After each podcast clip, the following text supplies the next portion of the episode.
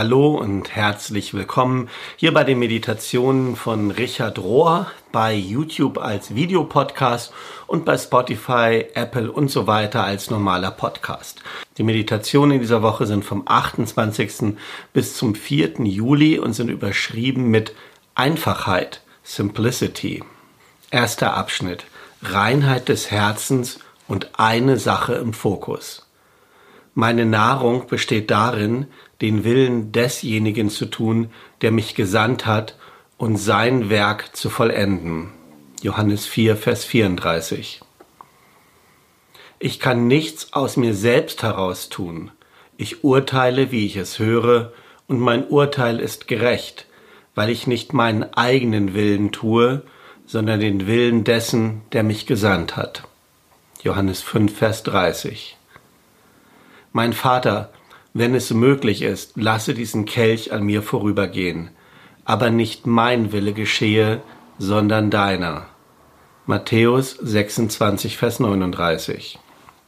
Wenn du all diese Aussagen hörst, ist es ziemlich klar, dass Jesus nur eine einzige Sache auf dem Herzen hatte. In seinem Leben ging es ganz und gar darum, den Willen des einen zu tun, der ihn gesandt hatte, den Willen des einen, den er über alles geliebt hat. Und für Jesus war die Sache so einfach.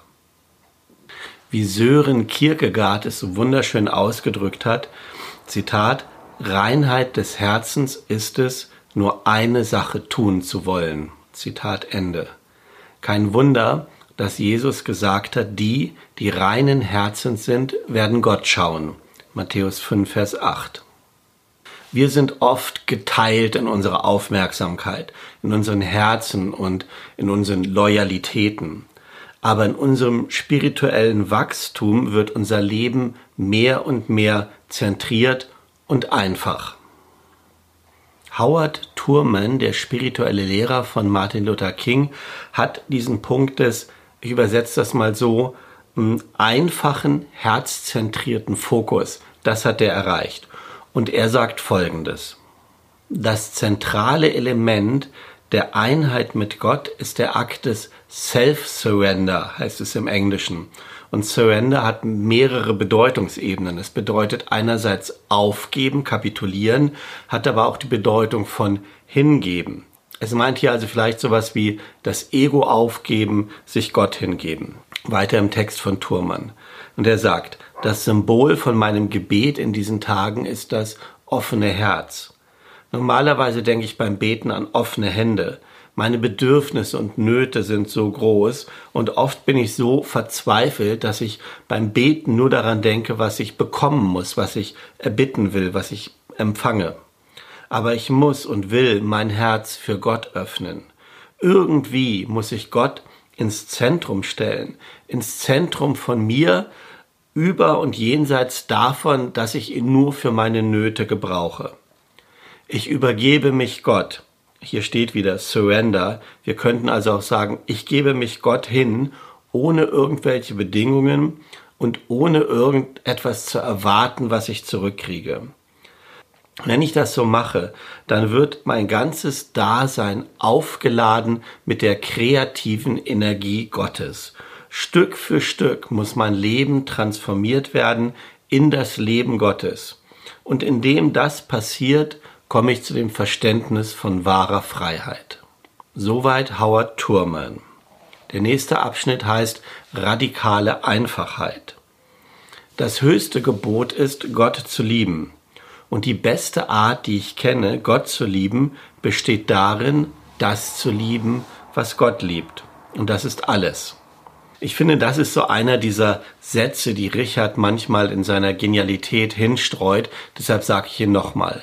Die beste Art, Gott zu lieben, besteht darin, das zu lieben, was Gott liebt. Und Gott liebt alles. Gott liebt alles. Um zu lieben, wie Jesus geliebt hat, müssen wir mit der Quelle dieser Liebe verbunden sein.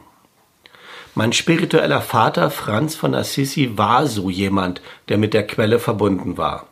Er wusste um seinen Wert vor Gott und um seine wahre Identität, und das hat es ihm ermöglicht, allen Status, alle Privilegien und allen Besitz loszulassen.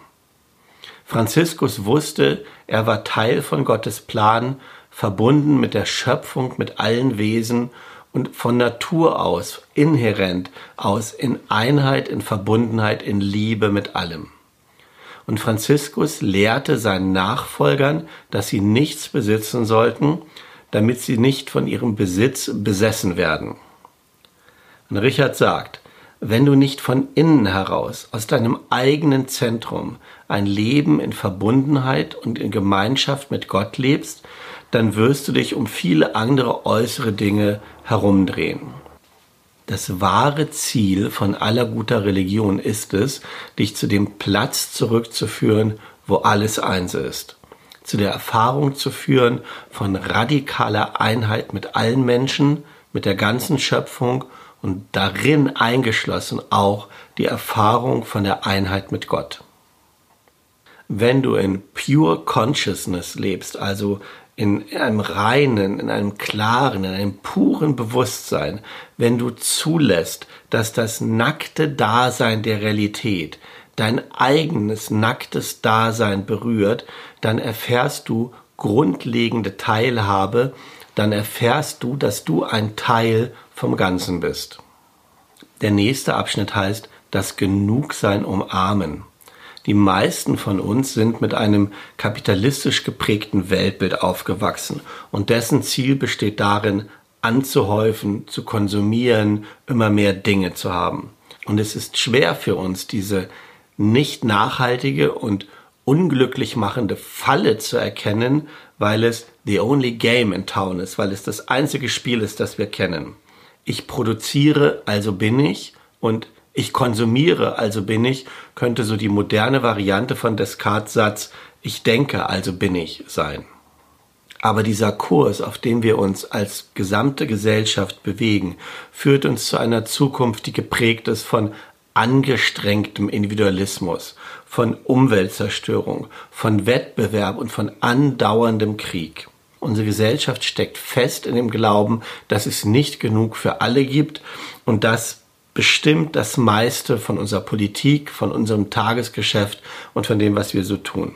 In den Vereinigten Staaten, sagt Richard, ist niemals genug Geld da für eine adäquate Gesundheitsvorsorge, für Erziehung, für Bildung, für Kunst oder auch für so eine Basisinfrastruktur.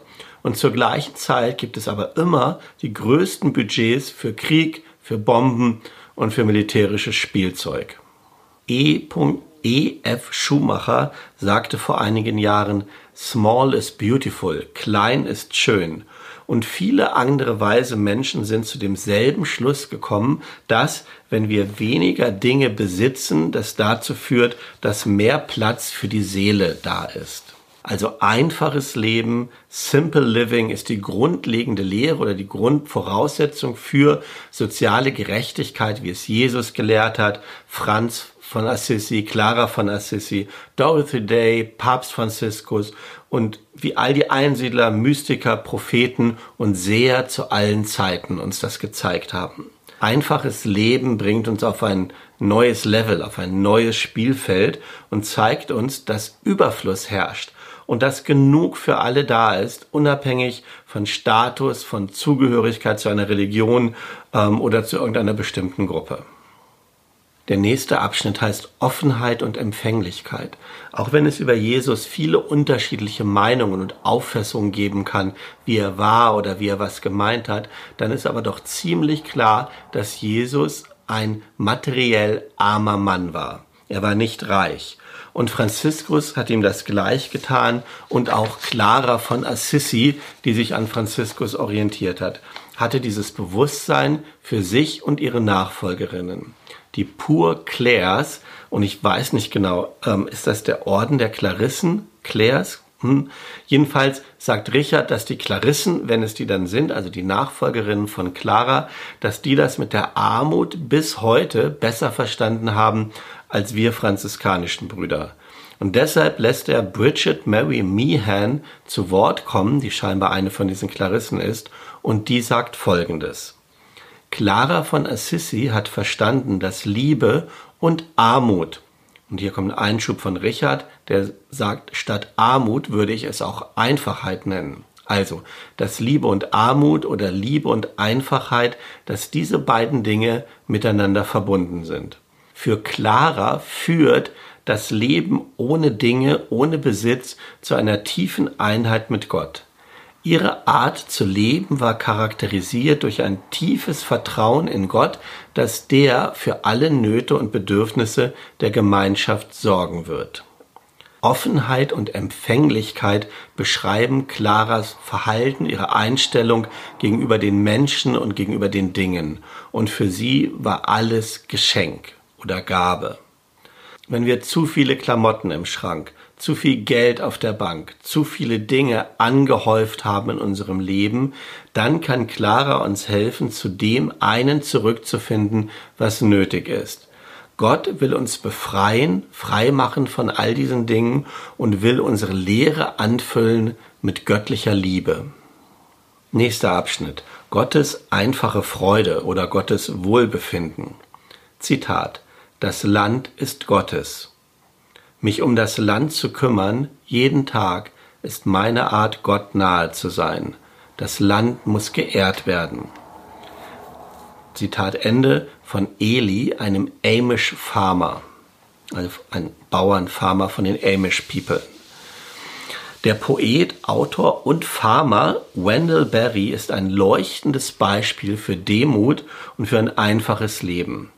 Und die Bestimmung seines Lebens für ihn ist, sich um ein kleines, geliebtes Stück Land in Kentucky zu kümmern.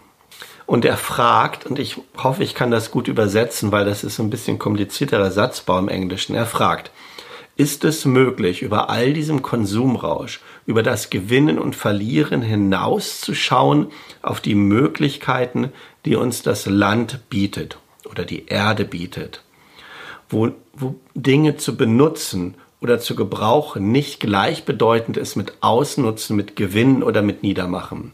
Er fragt das und er sagt, es ist möglich.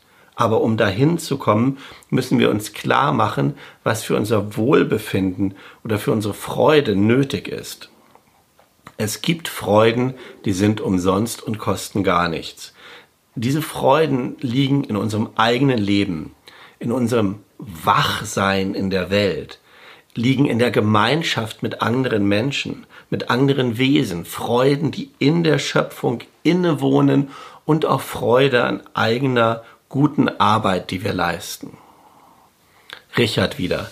Diese Zeilen zeigen uns, dass unsere wahrste und tiefste religiöse Erfahrung in der einfachen, unhinterfragten Freude liegen, die an der Existenz aller Kreaturen besteht, also in der einfachen Freude am Dasein. Und das ist so, weil Gott selbst Freude an allen Dingen, an allem, was da ist, am Dasein hat. Nächster Abschnitt. Eine einfache Wahrheit. Im und nach dem Zweiten Weltkrieg wurde der Jesuitenpriester Walter Cziszek weiß nicht, ob ich das richtig ausspreche, als vatikanischer Spion angeklagt und er saß fünf Jahre in einem Moskauer Gefängnis und danach 15 Jahre in einem sibirischen Arbeitslager. Und er ist ein gutes Beispiel dafür, für jemanden, der verstanden hat, was die eine notwendige Sache ist, sich auf eine Sache zu fokussieren. Und er sagt, die einfache Seele, die jeden Tag beginnt mit einem Morning Offer, also mit einer Morgengabe oder einem Morgenangebot, sich öffnen morgens, ähm, in einem sich öffnen, dass alles Gebet, alle Arbeit, alle Freude und alles Leid des kommenden Tages einschließt. Und die dann, also diese Seele, die dann den ganzen Tag danach handelt und in jeder Situation mit Liebe oder liebend reagiert, in dem Wissen, dass alles, was passiert, von Gott geschickt ist. Einschub von Richard, der meint, ich würde eher sagen, alles was passiert ist von Gott erlaubt oder zugelassen, aber für manche Menschen ist es auch gültig zu sagen, dass es von Gott geschickt ist. Und wer weiß das schon genau? Ach, das ist schwierig zu übersetzen. Ich versuche das nochmal in meinen Worten zu sagen. Also dieser Mensch, der den Tag mit so einer Offenheit beginnt, in der Erwartung, dass alles von Gott kommt und er den ganzen Tag so durchzieht, der wird einen fast kindlichen Glauben entwickeln über den Willen Gottes. Gottes Wille ist für uns klar offenbart in jeder Situation, an jedem Tag, wenn wir nur lernen könnten, die Dinge so zu sehen, wie Gott sie sieht. Die Schwierigkeit dabei ist, wie bei allen großen Wahrheiten, es scheint zu einfach zu sein, um wahr zu sein. Aber es ist so, sagt Walter Czeschek, die größte Freiheit, die ich jemals kennengelernt habe. Das größte Gefühl von Sicherheit kommt daher, dass ich meinen eigenen Willen unterordne und den Willen Gottes tue. Und am Schluss Richard nochmal und er fragt, ist es so einfach oder sind wir zu ängstlich, das wirklich zu glauben, es vollkommen zu akzeptieren, es in jedem Detail unseres Lebens umzusetzen, nämlich uns selbst in totaler Hingabe und im Englischen steht hier Commitment, also in, in totaler Festlegung, einem Versprechen, in Engagement, in Hingabe uns selber zu Gott zu committen, uns Gott zu überlassen. Das ist die ultimative Frage des Glaubens. Und jeder einzelne von uns muss sich für sich selbst die Antwort dafür finden in der Stille seines Herzens und in der Tiefe seiner Seele. Das waren die Betrachtungen von dieser Woche und am Ende kommt ein Vorschlag für eine praktische Übung. Diese Woche, und das finde ich klasse, kommt sie von Nelson Kane. Und das ist mal kein berühmter Autor oder sonst irgendeine Koryphäe, sondern es ist der Grafikdesigner aus dem CAC, also aus dem Center for Action and Contemplation, wo Richard ist. Und der beschreibt, wie sein Gebet geht, um sich auf eine Sache zu fokussieren. Und das Ganze ist wie eine angeleitete Meditation, die ich jetzt aber nicht vollständig übersetze, weil ich glaube oder vermute, dass jeder, der hier die Daily Meditations von Richard hört, seine eigene Meditationspraxis hat, um still zu werden, um im Schweigen zu sitzen. Und darin kannst du das, was dieser Grafikdesigner dann sagt, einbinden.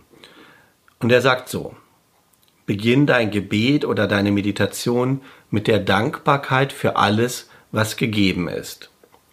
Und bete um deine Sehnsucht, noch mehr verbunden zu sein mit der heiligen Einheit von allem Lebendigen. Diese Übung kannst du dann im Sitzen oder im Stehen tun, vielleicht auch an einem Platz in der Natur, jedenfalls irgendwo, wo du entspannt und sicher bist. Die Intention dieses Gebetes ist es, leer zu werden von allem, was im Weg steht, um wirklich mit Gott verbunden zu sein. Bitte Gott, mit dir zu sein und dich diesen Tag zu begleiten. Erlaube dir selbst ruhig zu werden, still und zentriert. Dann lass alle Spannungen, Ängste und so weiter in deinem Körper und in deinem Geist los. Bleibe eine Zeit in der Stille, je nachdem, wo du es gewohnt bist und wie es für dich am besten ist. Und dann erlaube deinem Herzen, deine tiefe Sehnsucht jenseits von Worten zu fühlen Erlaube dir selbst, die wortlose Energie deines Gebetes zu fühlen. Erlaube dann diesem stillen Gebet, diesem Gefühl, jeden Teil deines Körpers, jede einzelne Zelle auszufüllen. Und dann aus deinem Inneren, von deinem Inneren nach außen zu strömen. Beobachte, wie diese Gebetsenergie sich anfühlt und wie sie sich aus deinem physischen Körper herausbewegt. Lass diese Gebetsenergie weiter hinausströmen in die Atmosphäre, die dich umgibt. Experimentiere damit, wie weit du deine Gebetsenergie ausdehnen kannst. Das war die praktische Übung. Ich wünsche dir beim Umsetzen Gottes Segen für die kommende Woche, für jeden einzelnen Tag, für jeden einzelnen Moment mit dieser einfachen Wahrheit zu leben, den Willen Gottes zu tun. Mach's gut.